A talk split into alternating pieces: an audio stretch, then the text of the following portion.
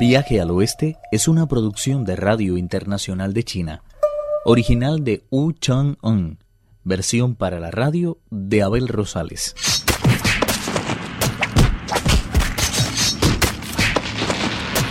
La Bodhisattva no ha podido identificar al verdadero Sun Wukong y ha sugerido que vayan al cielo donde los dioses puedan distinguir al verdadero peregrino. El gran sabio agradeció la sugerencia de la Bodhisattva, cosa que también hizo el otro peregrino. Sin dejar de intercambiar golpes ni de lanzar denuestos e insultos, los dos se dirigieron hacia la puerta sur de los cielos. Al verlos, el de Baraja Virupaxa se quedó tan desconcertado que solicitó inmediatamente la ayuda de los cuatro grandes mariscales, Ma, Chao, Wen y Quan, quienes le cerraron el paso. Los dioses se quedaron mirándolos durante mucho tiempo, pero no supieron distinguir a uno del otro. Uno de los peregrinos dijo, Vamos a ver al emperador de Jade. A los dioses no les quedó más remedio que dejarlos trasponer las puertas del cielo. Ellos ni siquiera les dieron las gracias. Con el ceño fruncido se dirigieron directamente al salón de la niebla divina. Al verlos, el mariscal Ma y los cuatro consejeros celestes, Chang Ke Ru y Chiu, corrieron al interior del palacio a informar al emperador de Jade, quien se mostró tan sorprendido que se puso inmediatamente de pie y les preguntó saliendo a su encuentro. ¿Puede saberse por qué ha entrado en el palacio imperial sin permiso? Desean además que los haga ajusticiar por acudir ante mí discutiendo como bandoleros. Usted sabe, Majestad, que desde que abracé la auténtica fe y me convertí a monje, nunca he vuelto a cuestionar su autoridad o apurarme de la dignidad que representa. Tenga por seguro que si este monstruo no se hubiera adueñado de mi personalidad, jamás habría osado venir a molestarle. Relató entonces punto por punto cuanto había sucedido. Le suplico, pues, que determine qué es lo que realmente nos distingue. En cuanto terminó esa exposición, el otro peregrino volvió a repetirla con las mismas palabras.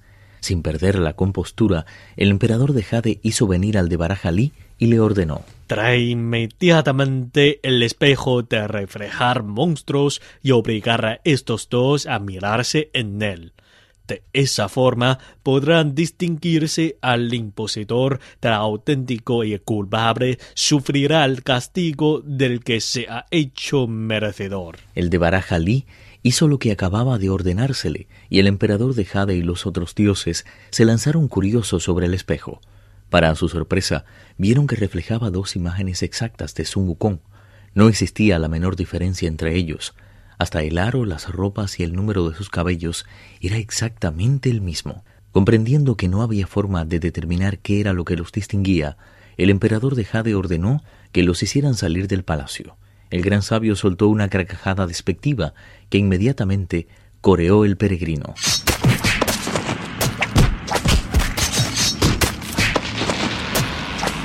Se agarraron después por el cuello y comenzaron a luchar otra vez, mientras se dirigían al encuentro del monje Tang, gritándose cada vez con más saña. El maestro determinará quién es el auténtico. Él no puede fallar. Mientras tanto, el Bonzo Shah, tras un viaje extenuante de tres días, con sus correspondientes noches, cubrió la larguísima distancia que separaba la montaña de las flores y frutos de la cabaña en la que se encontraba descansando el maestro. Tras oír lo que había ocurrido, el monje Tang cayó presa de la tristeza y dijo Creí sinceramente que era Sun Wukong el que me golpeó con la barra y huyó con nuestras cosas. ¿Cómo iba a saber que se trataba de un monstruo que había tomado la forma de peregrino? El Bonzo Shah explicó no solo fue capaz de hacerlo, sino que tuvo además la desfachatez de convertir a un grupo de monos en nosotros mismos. Con mis propios ojos lo vi a usted, Apache, encargando con nuestras cosas y hasta el caballo blanco. No pude reprimir la ira cuando me encontré ante mi doble y le asesté un golpe mortal con el páculo. Fue así como descubrí que se trataba de un mono. Corrí a toda prisa a informar a la Bodhisattva de cuando había ocurrido. Me sugirió que regresara con nuestro hermano mayor a la caverna de la cortina de agua y tratáramos de averiguar lo que realmente había sucedido. Al llegar, comprobamos que el monstruo era una copia exacta del peregrino. Ni siquiera yo fui capaz de distinguirlos y no pude, por eso mismo, prestarle ninguna ayuda. Ese es el motivo por el que he vuelto a avisarles de todo. Al oírlo, Tripitaka perdió el color del rostro y empezó a temblar de miedo. Al ver al Bonzo Shah, los miembros de la casa en la que estaban alojados salieron a darle la bienvenida. Cuando más animados estaban en la conversación, oyeron un ruido tremendo en el cielo y salieron a ver qué era.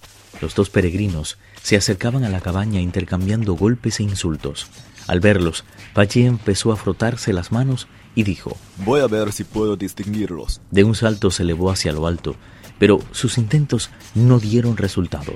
El bonzo Shah se elevó y gritó a los dos contendientes. Dejen de luchar. El maestro quiere verlos uno por uno, a ver si es capaz de distinguir al auténtico. El gran sabio abandonó la lucha, cosa que hizo igualmente el otro peregrino. El bonzo Shah cogió entonces a uno y volviéndose hacia Pachie le dijo, Encárgate tú de ese otro. Inmediatamente bajaron de la nube y se dirigieron hacia la cabaña en la que se encontraba el maestro. Nada más verlos, Tripitaka comenzó a recitar el conjuro, pero ellos empezaron a gritar al mismo tiempo. Deje de recitar ese conjuro por lo que más quiera. El maestro poseía un natural bondadoso y de buena gana puso fin a su suplicio, pero se entristeció al no poder distinguir al falso del auténtico. Además, los dos contendientes lograron deshacerse del bonzo Shai de Pachié y comenzaron a pelear con la misma saña que antes.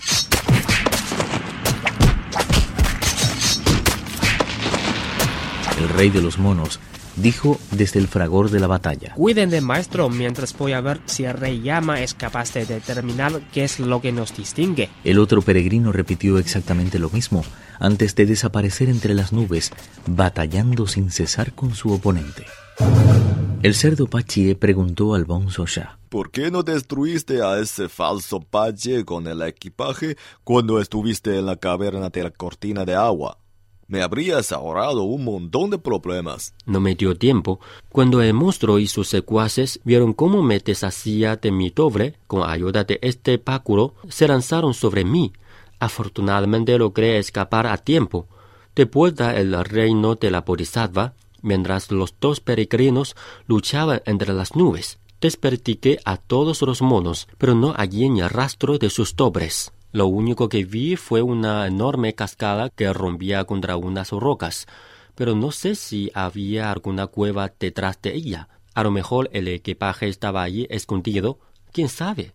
Lo único cierto es que hube de regresar con las manos totalmente vacías. Cuando fui a pedirle el año pasado que se reintegrara a nuestro grupo, me recibió a la puerta de la caverna, pero después dijo que tenía que cambiarse de ropas y desapareció detrás de la masa de agua.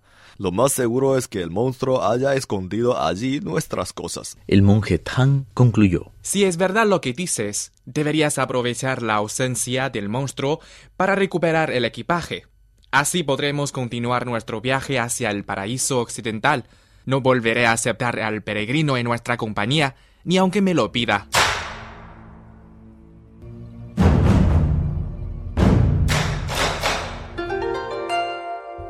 Viaje al Oeste, uno de los cuatro grandes clásicos de la literatura china. Versión para la radio, Abel Rosales.